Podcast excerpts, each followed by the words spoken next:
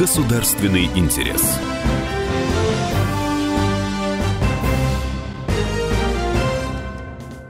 В итальянской Вероне состоялся 10-й Евразийский экономический форум. В его работе принял участие государственный секретарь Союзного государства Григорий Рапота. Главной темой обсуждения стали проблемы экономического развития в Большой Евразии. Участники затронули проблемы развития геополитической обстановки, а также обсудили перспективы взаимодействия между регионами из разных стран.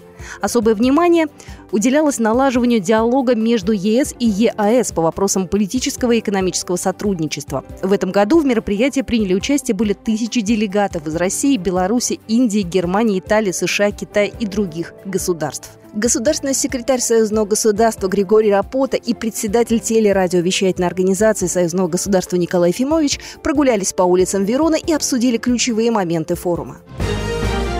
Сегодня Верона известна не только местом, где встретились Ромео и Джульетта.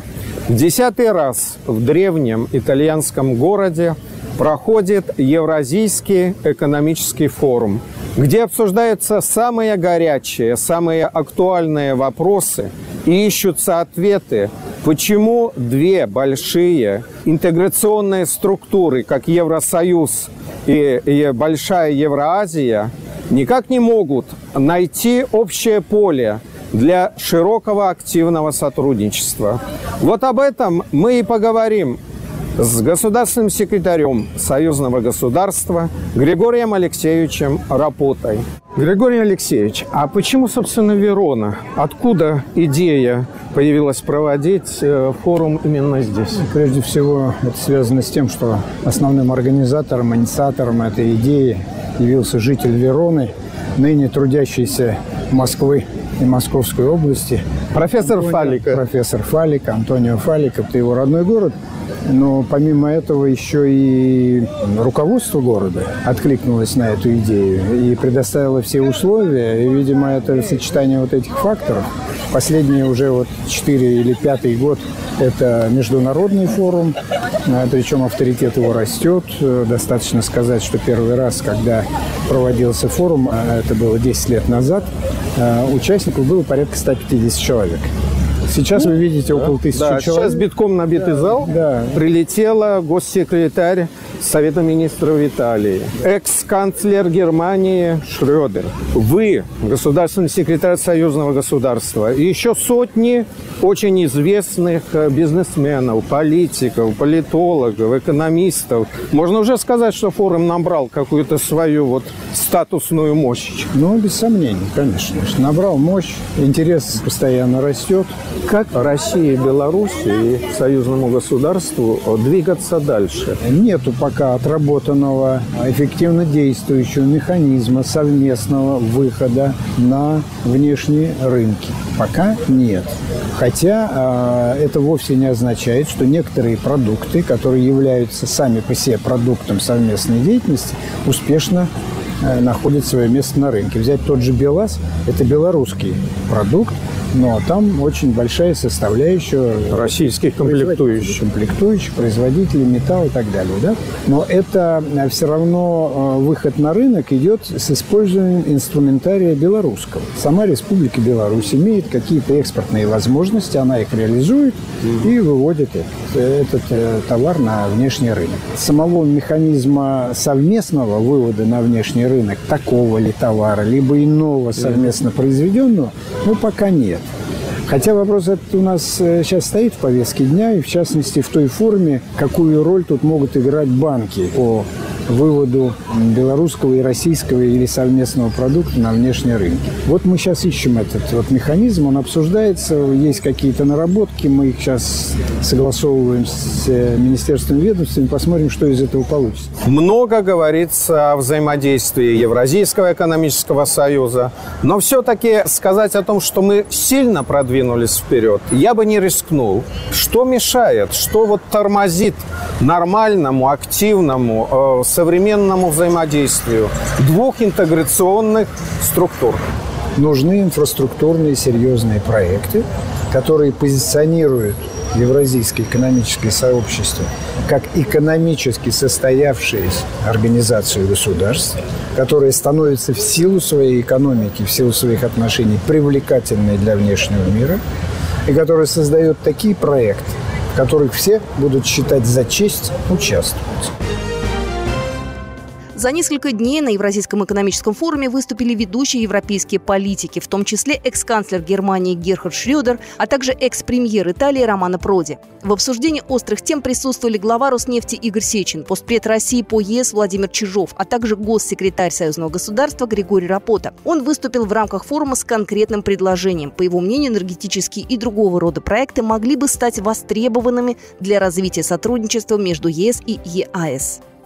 Дело в том, что в начале э, организации Евразийского экономического сообщества со стороны Евразийского экономического сообщества была протянута рука Европейскому Союзу, вот, но рука осталась протянутой, ее до сих пор никто не пожал, и а, ответной реакции, такой результативной ответной реакции со стороны Европейского Союза не было и нет. Будет ли она в будущем, трудно сказать. Здесь причин много, есть причины Э, которые кроются в самой природе Европейского Союза, есть причины, которые кроются в природе Евразийского экономического сообщества. Что касается Европейского Союза, то тут есть две вещи, о которых стоит говорить. Первое – это, конечно же, политика Соединенных Штатов, которая влияет на отношение Европы к России, к евразийскому и к интеграционным образованиям на постсоветском пространстве. Вселяют некую подозрительность э, и, или навязывает некую подозрительность относительно того, что любой интеграционный процесс – это есть стремление России воссоздать Советский Союз. И об этом говорилось иногда открыто, иногда скрыто. Но, во всяком случае, вот такая политическая мотивация, она всегда присутствует. Если говорить об экономической стороне вопроса, у Европейского Союза нет особой мотивации экономически развивать отношения именно с интеграционной системой как таковой. Они видят для себя достаточным развивать двухсторонние отношения. Это вполне устраивает все страны Европы. А это дает тот результат, к которому они стремятся. И нет ничего для них, с их точки зрения, евразийской интеграционной системы, которая заставляла бы их иметь дело не с каждой страной в отдельности, а с интеграционной системой в целом. Должны быть какие-то проекты серьезные, которые побуждали бы к взаимодействию двух э, интеграционных структур, помимо взаимодействия именно на межинтеграционной основе, э, на межблоковой, если можно так в кавычках сказать, основе, не опираясь только на двухсторонние отношения. Что это могли бы быть за проекты? Вот сейчас в последнее время все чаще и чаще говорят о проекте, инициатива, которая идет из Пекина, это «Шелковый путь». Действительно, Евразийское экономическое сообщество, в него входят страны, которые географически являются мостом между Востоком и Западом. За последние 10 лет ничего принципиально не сделано было, чтобы этот мост заработал – и чтобы на этот мост устремились торговые и экономические потоки. Все это осознают, но и, видимо, поэтому ухватились за эту идею шелкового пути как возможную реализацию идеи моста между Востоком и Западом. Идея не новая. Еще Евразийское экономическое сообщество на заре своего образования выходило с этой инициативы и называлось это Евразийские транспортные коридоры. Значит, на это никто не обращал внимания, не получил, вернее, поддержки ни как внутри Евразийского экономического сообщества, ни так и за рубежом.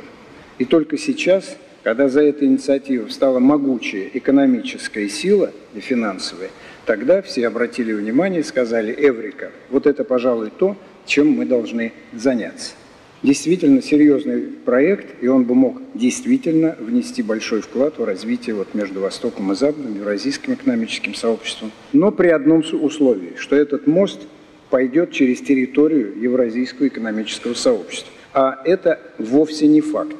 Есть несколько проектов движения товаров. Сейчас существует морской путь. Далее идет, разрабатывается шелковый путь через э, ближние восточные государства. Пойдет ли этот путь через территорию Евразии и Российскую Федерацию, это большой вопрос. Пока для этого мало что сделано. Вот один из таких проектов, который может подтолкнуть нас к сотрудничеству. Продолжение через несколько минут. Государственный интерес.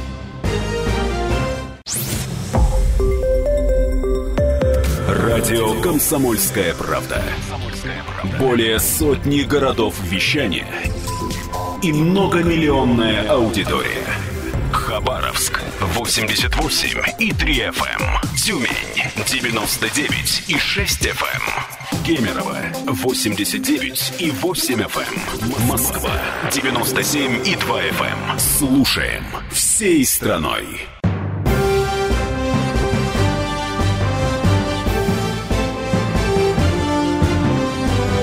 Государственный интерес.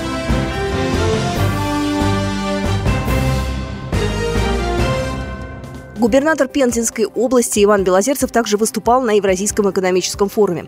Он отметил, что форум является важной площадкой для обмена опытом. И рассказал о том, что Пензенская область – это территория инвестиционных вложений и развития бизнеса. В регионе созданы современные условия для реализации крупных проектов, построены совместные предприятия.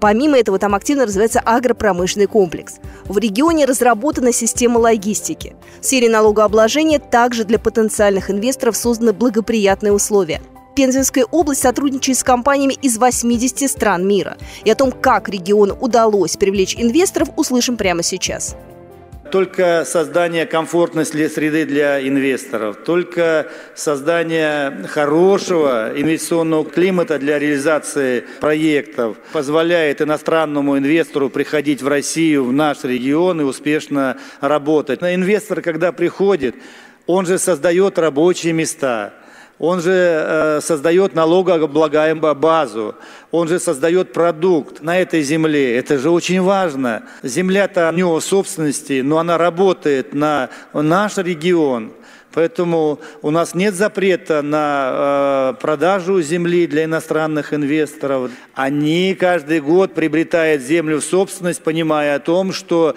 в России хорошие инвестиционные условия, хорошие отношения для развития бизнеса. И э, наш российский закон особо охраняет иностранного инвестора и собственность его вложения – это охраняется законом Российской Федерации. Последние годы э, работы иностранных инвесторов говорят о том, что они очень эффективно работают и вкладываются и в землю, и в свои проекты, потому что они видят выгоду для своего бизнеса.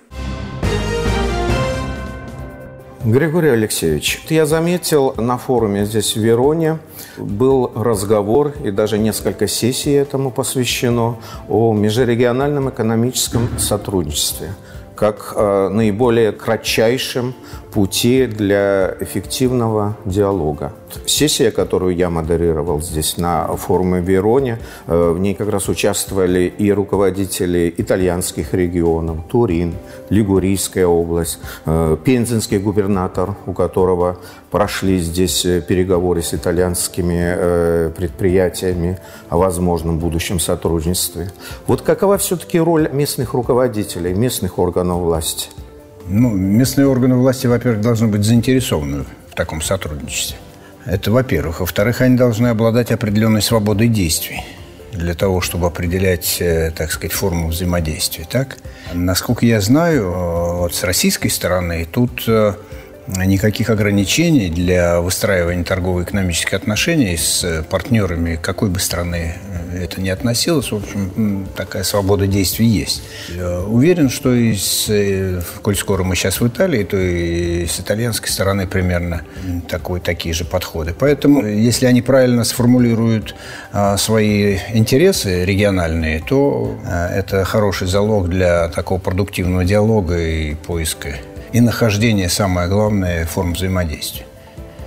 Ну, я вот вспоминаю э, форум регионов союзного государства, который раз в году уже стало традицией его проводить. Э, и там есть такая характерная особенность. Это не просто собрались, поговорили, э, выпили кофе, э, значит, и разъехались. Там всегда подписывается очень много договоров, каких-то соглашений, проектов. То есть вот есть такая практическая составляющая. Вот на форуме в Вероне, пока до этого еще дело не дошло, Планируется что-то подобное? Тут надо, так сказать, у организаторов спросить, какая у них программа действий в этом смысле.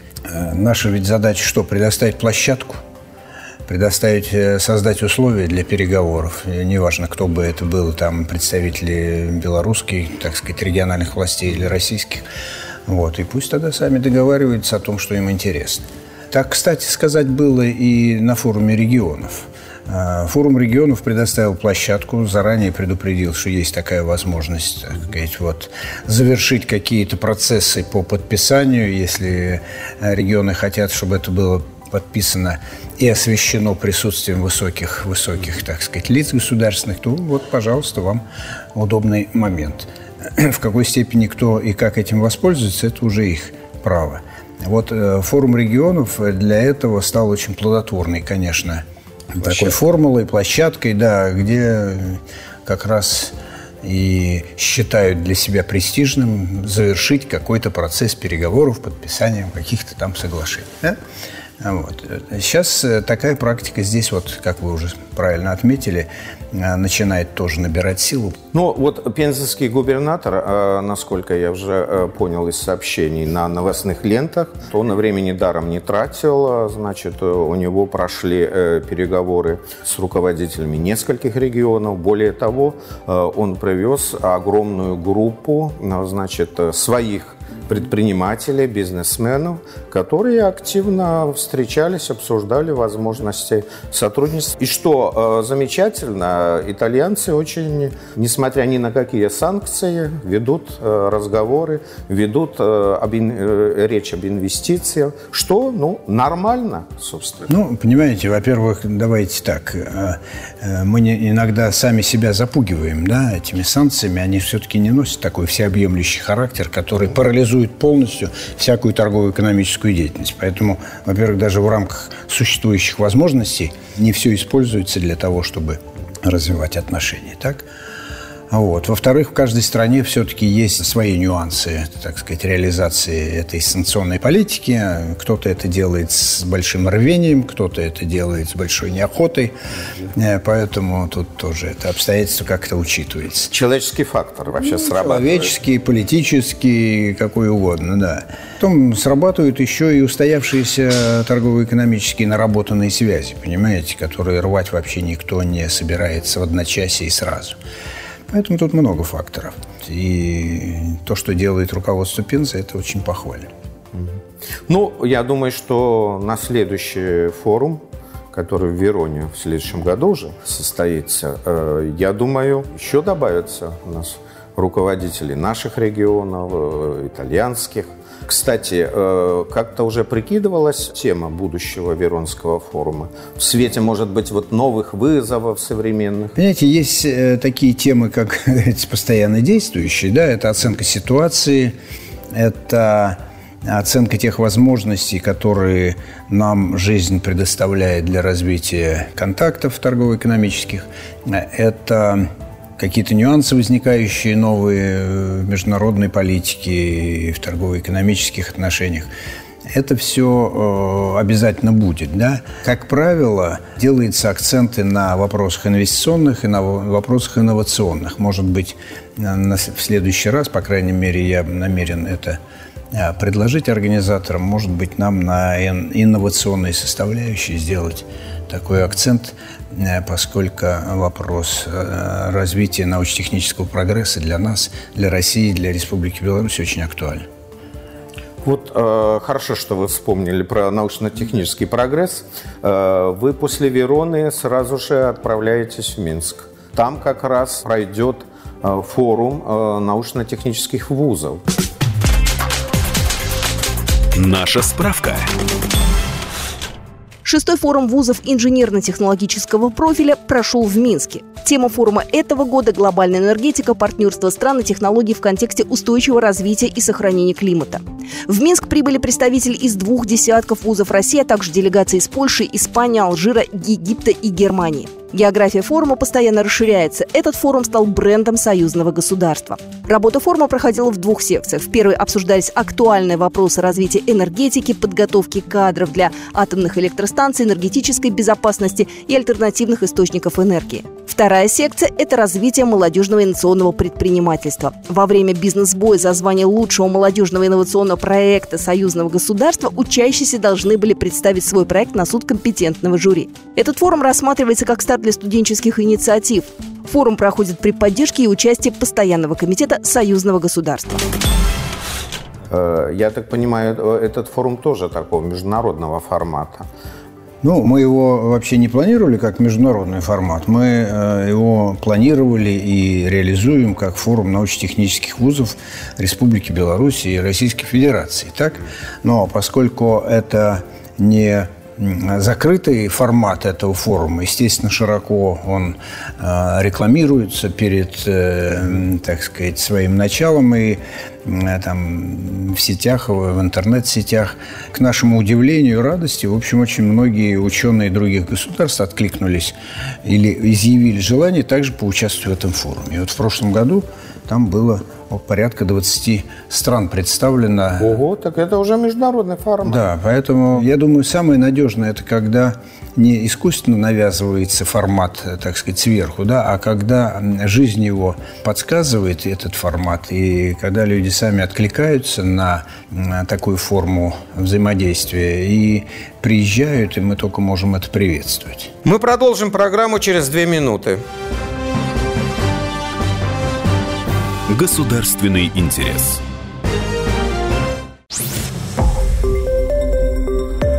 Радио «Комсомольская правда».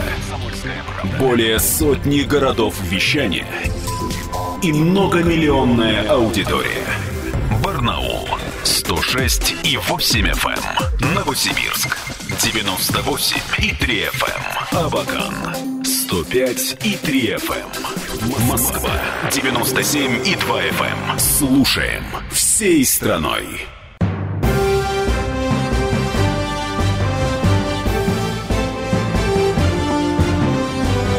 Государственный интерес.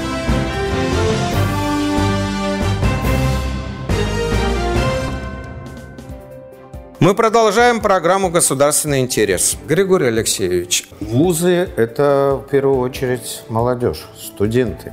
Речь, естественно, идет о подготовке тех кадров, молодых, которые через какое-то определенное время будут э, делать современную экономику. Э, именно упор как раз на это и делается – на молодежь, на молодые кадры? Делается упор на науку.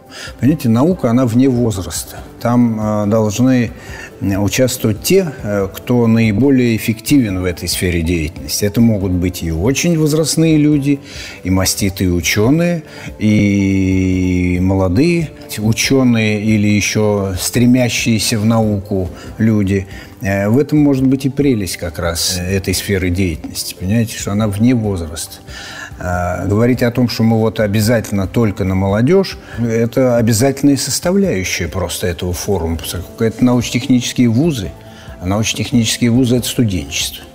И, кстати сказать, в ходе этих э, значит, форумов мы же в конце поощряем лучшие студенческие работы, которые представлены в процессе этого форума. Поэтому вот я вообще я противник того, чтобы молодежь выделять в какую-то особую, особую касту, категорию. особую касту, особую категорию. Это такие же э, жители наших республик, которые несут ответственность, уже начиная там с определенного возраста, с 18 лет как минимум, да, несут ответственность и за безопасность страны, и несут ответственность за ее развитие, научно-техническое развитие. Поэтому вопрос не идет о том, чтобы вот их пестовать и так далее, а просто им открыть дорогу в активном и равном участии во всех сферах жизни государств. В данном случае речь идет о науке и технике. Э, но все равно, если мы ведем речь э, о будущем страны, о развитии будущей экономики, то вольно-невольно мы все-таки как-то акцентируем внимание, кто же придет на смену. Естественно но я просто против какого-то менторского этого. Давайте мы сделаем, научим молодежь, как надо любить родину, как надо любить, значит, свою работу, как надо любить. Ну, если родители не научили, Вот мы, сидящие, так сказать, где-то там в государственных учреждениях, никогда не научат. Родители должны этому всему научить. А мы должны создать условия для самореализации. Вот в этом может быть роль государственных органов власти или там тех органов, которые я представляю, межгосударственные. Вот мы стараемся это делать в силу наших возможностей. Мы проводим конкурсы молодых учителей, проводим конкурсы молодых литераторов. Просто для того, чтобы посмотреть, а что у нас есть талантливое, хорошее, интересное. И, и это первое. И, и самое главное, представить возможность для самореализации. Вот это очень важный фактор. Сейчас, может быть, уже меньше, немножко жизнь стабильнее стала, а, скажем, 90-е годы, э, когда перестройка, там все, очень э, много же ведь говорили об утечке мозгов, о том, что э, талантливая молодежь уезжает. Понимаете, мы и до сих пор это говорим, да? Важно, что мы делаем при этом. говорить одно, делать это иногда бывает а совершенно а другое. Главное, иначе... Да. Главное, что мы для этого делаем. Вот это важно. Хорошо, а вот вы сказали, что там выделяете наиболее интересные какие-то разработки. Э, вы потом как-то следите, э, они остались э, на бумаге, в ну, планах или реализуются? Ну, понимаете, давайте уж не будем мы ведь не всевидящее око, да, такое, которое следит за каждым шагом жителей Республики Беларусь. Э, нет, конечно. Для этого есть у них научные руководители, для этого есть у них э, преподаватели, если речь идет о студентах. Понимаете? Вот пусть они и следят. Мы просто всем говорим, уважаемые э, ученые, молодые, не состоявшиеся еще на пути, идущие к этому, что вам интересно вообще э, в этой жизни? Нам интересно, во-первых, наука не может развиваться без общения с внешним миром. Тезис номер один. Значит, давайте мы это общение обеспечим. Понимаете? Вот когда я вам говорил, как откликаются ученые других стран, которых мы специально не приглашаем, но всегда э, держим для них двери открыты, это говорит о том, что такое стремление всегда существует. Да? Вот они э, приезжают и, так сказать, общаются. Для них это крайне важно. С коллегами встретиться, посмотреть, что нового в науке, в той сфере, которой они занимаются. Вот эти площадки надо для них создавать. Вот это наша как бы сферы деятельности. А о чем они там договорятся? Как они дальше ведут свои разработки? Куда это все выведет, это уже из другой оперы. Вот это первое. Второе. Очень важно, чтобы в ходе этого общения э, молодые ученые, которые стремятся что-то познать, встретились с маститыми учеными, которые уже имеют авторитет в этой сфере науки и что-то услышали для себя интересного и нового. А в-четвертых, они должны о себе заявить нам надо представить такие, такие возможности.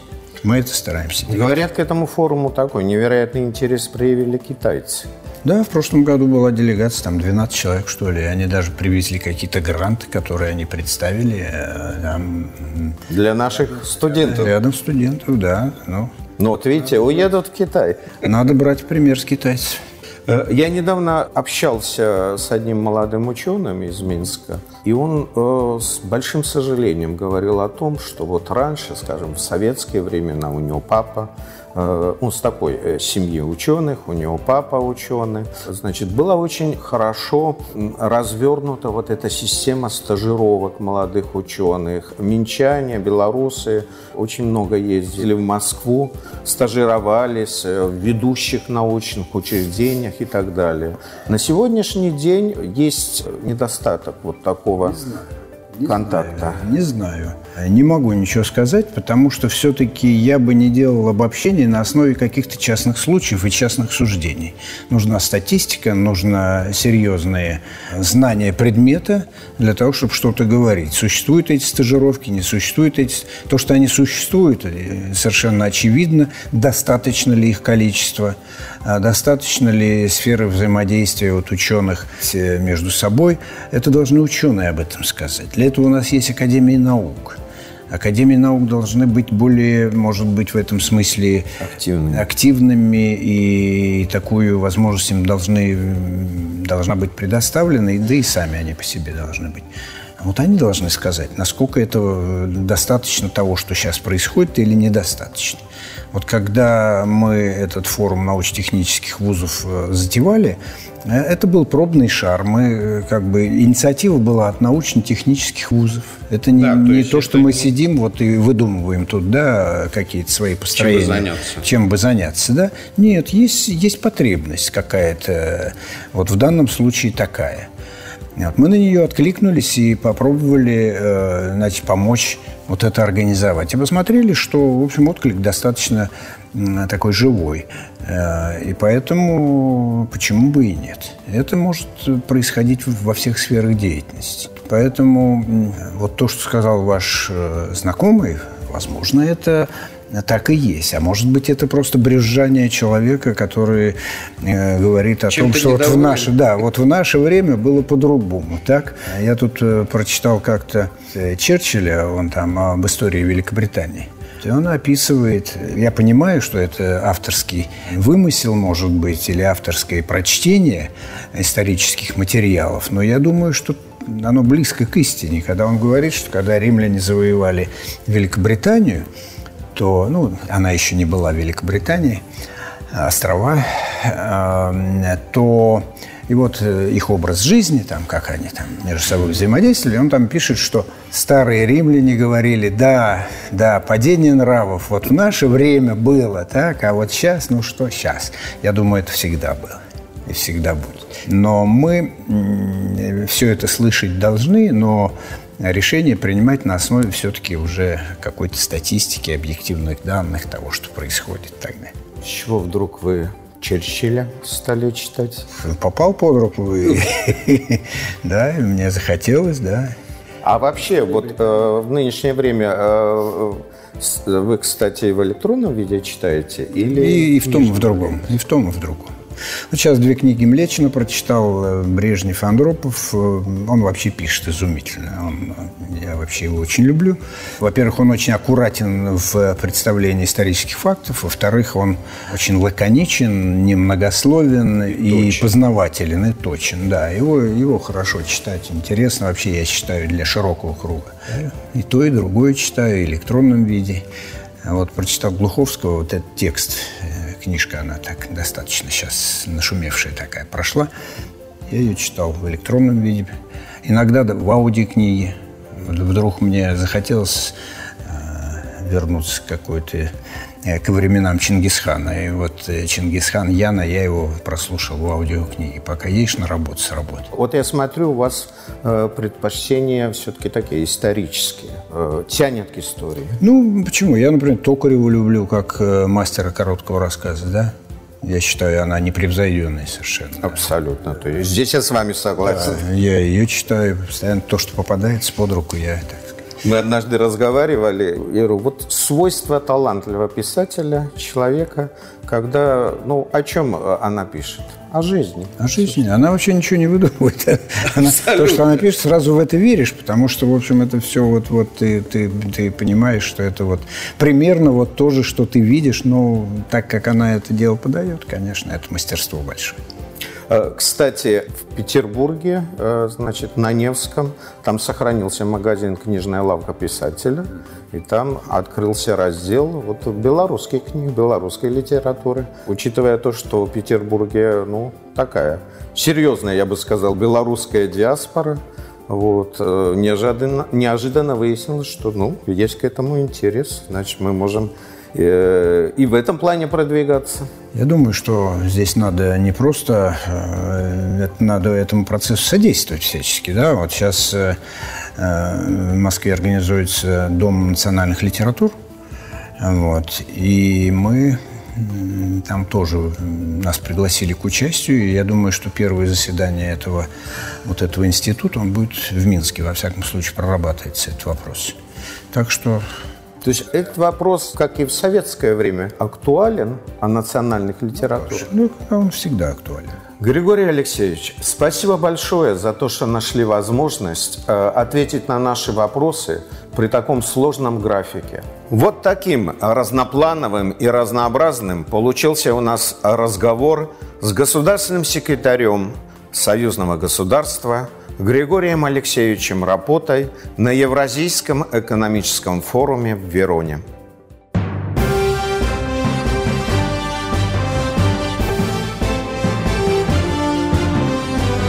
Государственный интерес.